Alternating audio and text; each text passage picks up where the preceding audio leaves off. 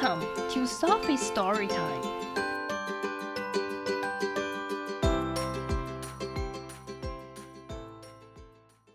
Today's story is Goodnight Moon by Margaret Wise Brown and illustrated by Clement Hurd.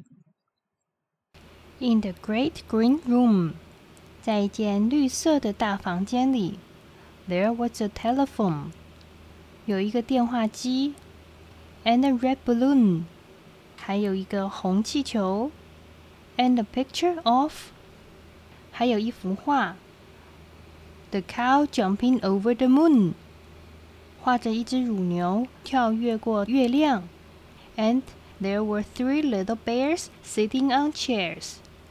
还有三只小熊坐在椅子上，and two little kittens，还有两只小猫 ，and a pair of mittens，还有一双手套，and a little toy house，还有一间小玩具屋，and a young mouse，还有一只年轻的老鼠，and a comb，and a brush。and a ball of mush，还有一把梳子，一把刷子，还有一碗麦片粥。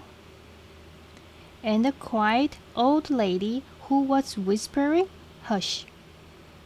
还有一位安静的老太太在小声的说：“嘘。” Good night, room. 晚安，房间。Good night, moon. 晚安，月亮。Good night, cow jumping over the moon。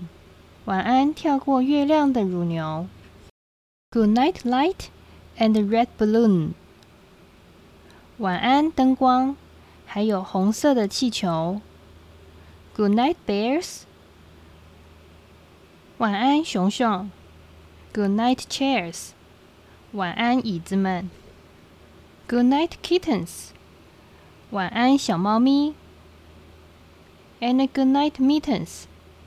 晚安，手套。Good night, clocks。 晚安，时钟。And a good night, socks。晚安，袜子。Good night, little house。晚安，小玩具屋。And a good night, mouse。晚安，老鼠。Good night, comb。晚安，梳子，and a good night brush。还有晚安，刷子。Good night, nobody。晚安，没有人。Good night, mush。晚安，麦片粥。And a good night to the old lady whispering, "Hush."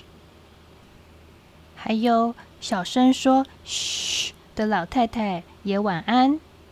Good night, stars. 晚安，星星们。Good night, air. 晚安，空气。 Good night, noises everywhere. 晚安，到处都有的噪音。The end. If you like the story, follow us and subscribe to our channel. Tell your friends too. Thank you and see you next time.